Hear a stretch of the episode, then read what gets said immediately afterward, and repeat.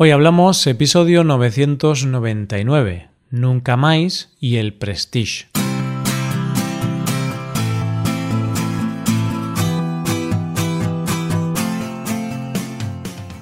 Bienvenido a Hoy Hablamos, el podcast para aprender español cada día. Ya lo sabes, publicamos nuestro podcast de lunes a viernes. Recuerda que los suscriptores premium pueden acceder a la transcripción completa del audio a una hoja con ejercicios y un episodio premium extra cada semana. Hazte suscriptor premium en hoyhablamos.com. Hola, oyente, ¿qué tal? ¿Cómo estás? Hoy es 1 de diciembre, una fecha que podría ser una más en el calendario, pero que a los españoles, especialmente a los gallegos, nos trae recuerdos agridulces y nos hace volver 18 años atrás. Malos recuerdos que nos hacen volver a la mayor tragedia medioambiental ocurrida en nuestro país. Y buenos recuerdos que nos recuerdan uno de los mayores movimientos de solidaridad y grito al unísono ante una injusticia. Hoy hablamos de Nunca Más y el Prestige.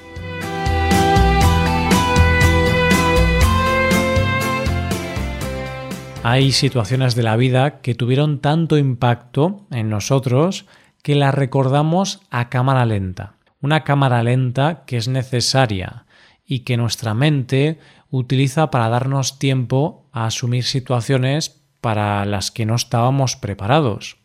Y es que esa cámara lenta es el acompañamiento perfecto para ese momento en que nosotros aguantamos la respiración y ganamos tiempo para poder pasar del esto no está pasando al sí, realmente esto está pasando. Esto nos puede pasar en situaciones complicadas que tenemos cada uno de nosotros, pero luego puede pasar que un país entero respire al unísono y piense ante una situación concreta.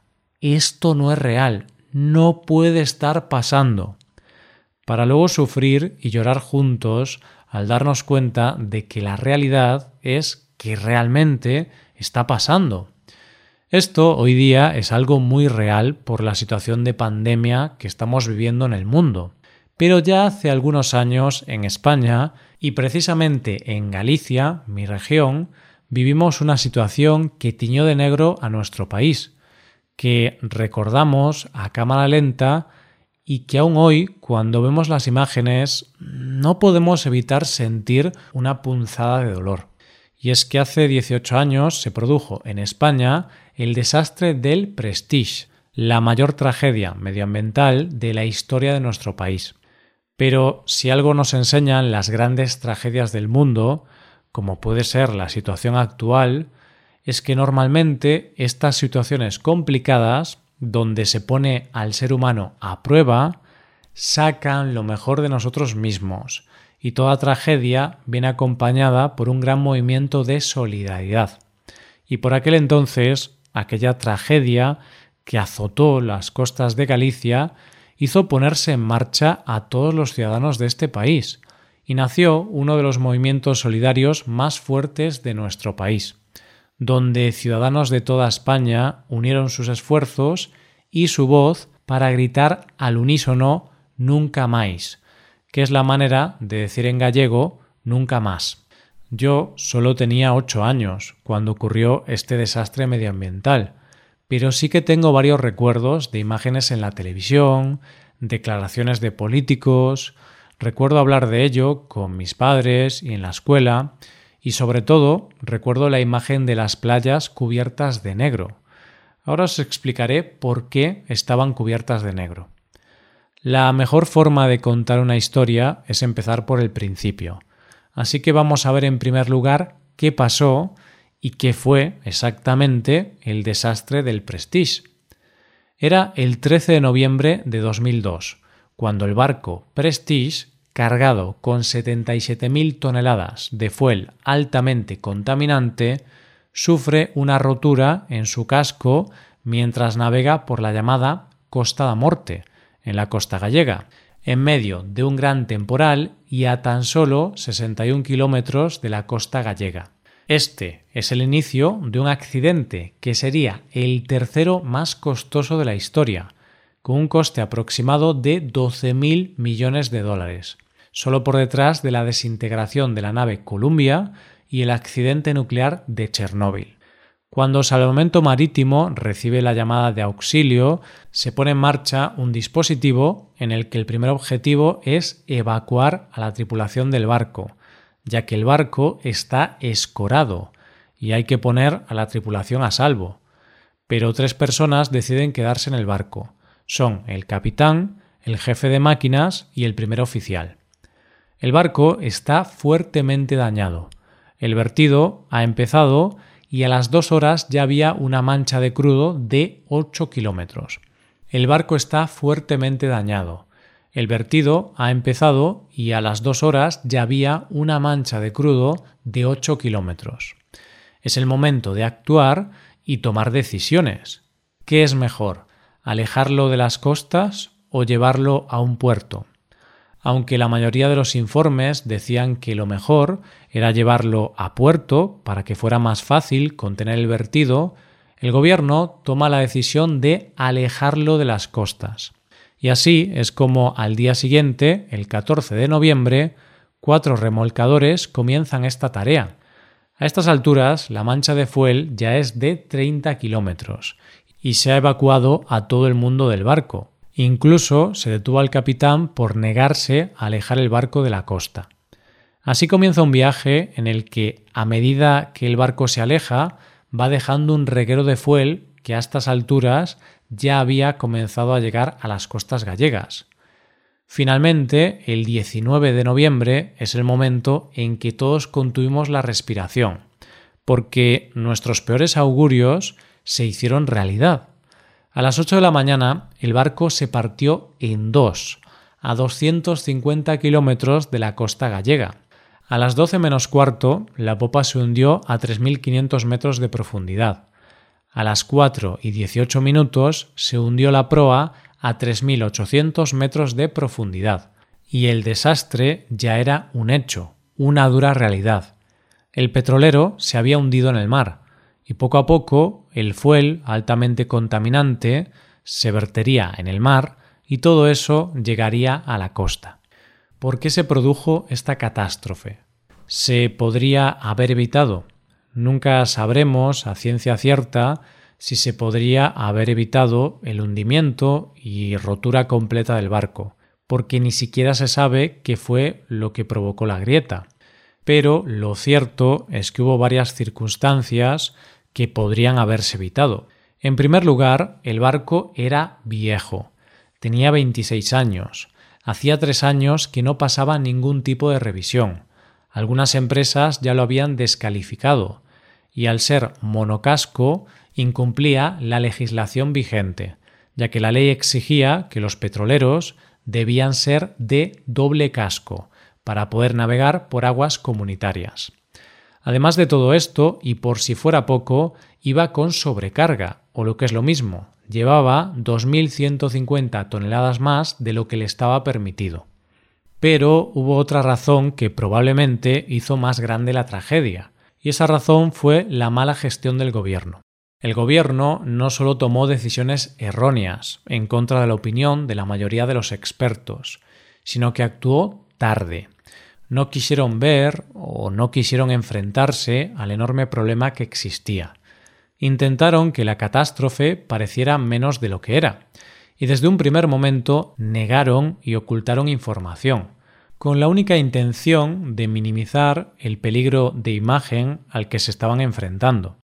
Una de las imágenes que más se recuerdan de esos días es cómo los pescadores salieron con sus barcos al mar, presos de la impotencia, con los medios que tenían para intentar sacar las manchas de fuel del mar.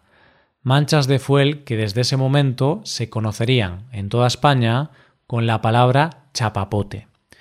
Y es que los pescadores y todas las personas de los pueblos costeros que acudieron a las costas a intentar quitar aquel chapapote del mar, sabían que aquello no solo era un desastre medioambiental, era un desastre para su futuro. Para que te hagas una idea del impacto que tuvo este desastre, te daré algunas cifras. Se estima que unas 63.000 toneladas de fuel fueron vertidas al mar, lo que generó unas 170.700 toneladas de residuos.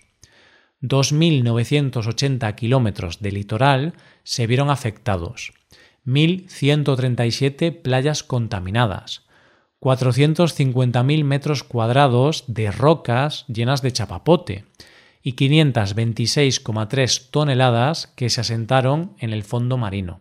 Imagínate lo que suponen estas cifras que los vertidos afectaron no solo a las costas de Galicia, sino que se vio afectado todo el litoral cantábrico e incluso el francés. ¿Te puedes imaginar, oyente, el impacto que tuvo esto en la fauna marina? Pues todos los ecosistemas marinos se vieron afectados y más de 200.000 aves marinas murieron. Dejando aparte el desastre medioambiental, tienes que saber, oyente, que en Galicia hay muchos pescadores y la pesca es un sector muy importante. Concretamente, la zona más afectada era una zona de Galicia que vive de la pesca, del pescado y del marisco, con lo cual el Prestige afectó al medio de vida de la mayoría de la población, ya que la flota pesquera tuvo que parar completamente su actividad durante seis meses, seis meses en los que 30.000 pescadores no pudieron trabajar. Se estima que las pérdidas económicas del sector rondan los 400 millones de euros, que se dice pronto. Además, también, al teñirse de negro todas las playas de Galicia, el turismo se vio muy afectado y las pérdidas del sector turístico se estiman en 500 millones de euros. Pero si hay algo de positivo en todo esto, sin duda, fue la solidaridad, ya que gente de toda Galicia, España y Europa cogieron sus cosas y acudieron a ayudar a limpiar las playas. Eso es, oyente, limpiar las playas, el quitar el chapapote de las costas, el intentar salvar los animales, lo hicieron las personas como tú y como yo. 300.000 personas se sumaron a la marea solidaria de los vecinos de la zona. Ese movimiento fue de solidaridad, sí, pero también fue una marea humana procedente de la rabia. La rabia de ver cómo se dejaba solo al pueblo gallego ante una de las mayores catástrofes jamás conocidas por nosotros. Yo recuerdo las imágenes de las miles de personas que estaban limpiando las playas de Chapapote vestidas con unos trajes blancos que se acababan manchando todos de negro. Y así es como dos días después del hundimiento del Prestige, nace Nunca Más, un movimiento popular, una plataforma ciudadana, con la idea de reclamar responsabilidades judiciales, medioambientales y políticas ante el desastre del Prestige. Su símbolo, la bandera gallega, con un fondo negro, se extendió por toda España. Pedían que Galicia fuera declarada zona catastrófica, ayudas económicas para recuperar la zona, limpiar e indemnizar a los sectores afectados, además de pedir responsabilidades políticas y condenas a los culpables del desastre. Aunque en un principio fue idea de un partido político, el Bloque Nacionalista Galego, y de intelectuales gallegos, lo cierto es que casi al mismo instante de su creación se unieron colectivos de todo tipo, pescadores, estudiantes, asociaciones de vecinos, todo el mundo se unió a esta protesta. Su acto más importante tuvo lugar en Santiago de Compostela, el 1 de diciembre del 2002, un día como hoy, donde bajo el lema de Nunca Más se juntaron 200 asociaciones y colectivos que consiguieron reunir a casi 200.000 personas. Esta fue la mayor concentración de la historia de Galicia, pues ten en cuenta que en Galicia solo hay 2,7 millones de habitantes y la ciudad donde se hizo esta manifestación solo tenía unos 90.000 habitantes. La marea de Nunca Más era imparable y a partir de ese momento hubo concentraciones en toda España.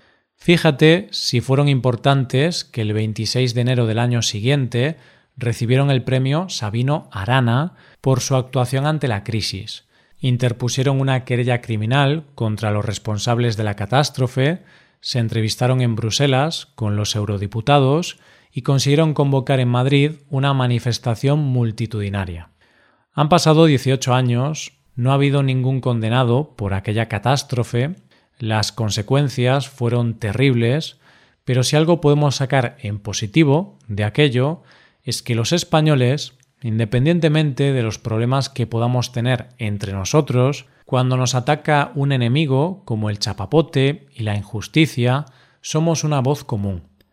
Recordamos aquellas imágenes a cámara lenta, pero en nuestra mente todavía podemos escuchar muy fuerte aquel grito de nunca más, que esperamos no tener que volver a escuchar nunca más. Hasta aquí el episodio de hoy y ya sabes, si te gusta este podcast y te gusta el trabajo diario que realizamos, nos ayudaría mucho tu colaboración.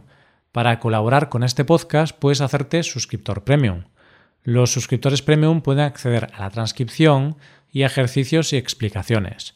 Hazte suscriptor premium en hoyhablamos.com. Muchas gracias por escucharnos. Nos vemos en el episodio de mañana, donde hablaremos de expresiones en español. Pasa un buen día. Hasta mañana.